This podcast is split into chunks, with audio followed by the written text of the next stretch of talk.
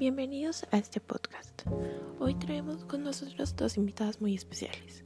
Sara Aristizábal, una experta sobre los temas expuestos por Enrique Leff en sus obras, y también tenemos a Jenny Pedraza, la cual ha hecho un seguimiento muy de cerca a los planteamientos de Augusto Ángel Amaya. Para entrar un poco en contexto y para nuestros oyentes más recientes, les comentamos que Enrique Leff es un economista mexicano que se define hoy como un sociólogo ambientalista y ambientalista, considerado como uno de los pensadores ambientales clave en Latinoamérica. Para que nos explique mejor las ideas de este autor, hablaremos con Sara. Sara, bienvenida. Buenos días, es un gusto estar acá hoy. Eh, el gusto es nuestro. Tenemos al fin el espacio para responder tantas de las preguntas sobre este autor, como por ejemplo, para Enrique Lev, ¿qué significa la crisis de civilización? Claro, es una pregunta muy interesante. La crisis ambiental es una problemática que Lev ha tomado como objeto de estudio para su carrera como investigador.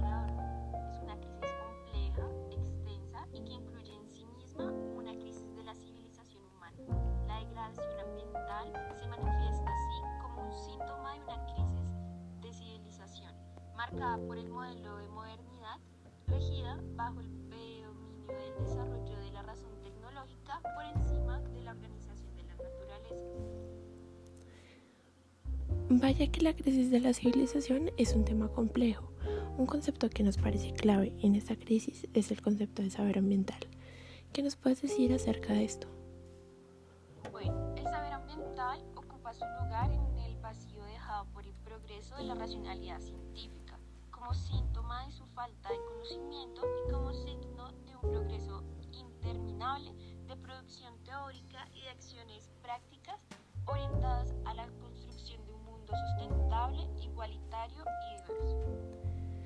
Es muy notorio que para tener saber ambiental es necesario hacer uso de la racionalidad ambiental, la cual formula nuevos razonamientos que alimenten sentimientos que movilicen a la, a la acción solidaria, ¿no es así?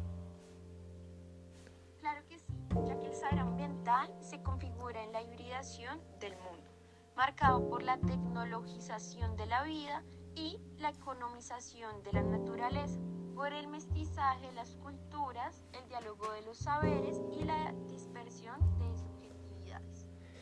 Muchísimas gracias, Sara.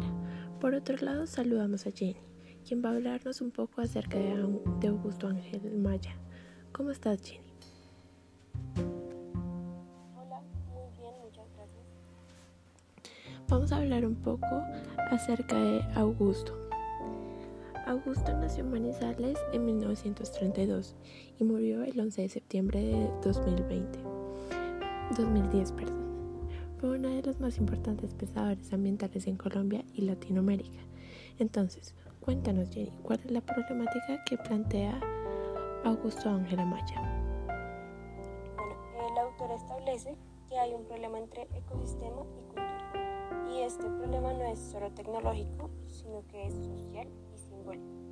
Él dice que algunos creen que la problemática ambiental es simplemente eh, son problemas como la desaparición de especies, eh, eh, sembrar árboles, recoger pero en realidad no se dan cuenta que este problema ambiental incide desafortunadamente sobre la totalidad del quehacer humano. Según el autor, ¿qué papel juegan la educación y las universidades en este problema? La universidad y las instituciones eh, aún no han entendido la trascendencia del problema ambiental eh, y la manera en cómo este problema debe ser trabajado. Eh, no solo desde el punto de vista disciplinario, sino también desde el punto de vista del trabajo interdisciplinario, eh, es decir, del diálogo de saberes.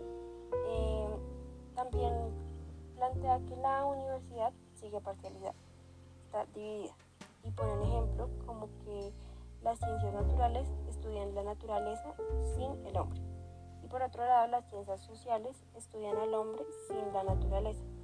Y además algunas ingenierías eh, trabajan por construir una civilización sin hombre y sin corazón. A partir de esto, ¿cuál es el problema cultural que se puede ver en la actualidad? gran problema de la cultura actual es superar la homogenización, que esta eh, viene del capitalismo, el cual ha organizado y unificado la totalidad de la cultura. Es por esto que hemos estado perdiendo los hábitos regionales y también la capacidad de la creación de nuestra propia cultura. Eh, también el crecimiento de las ciudades juega un papel muy importante aquí, pero él dice que el ambientalismo no debe estar de espaldas a la ciudad, ya que pues la ciudad es el hábitat de la cultura y del hombre. Muchísimas gracias Jenny y Sara por estar con nosotros aquí hoy. Y bueno, este fue nuestro podcast. Nos veremos muy pronto. Muchas gracias.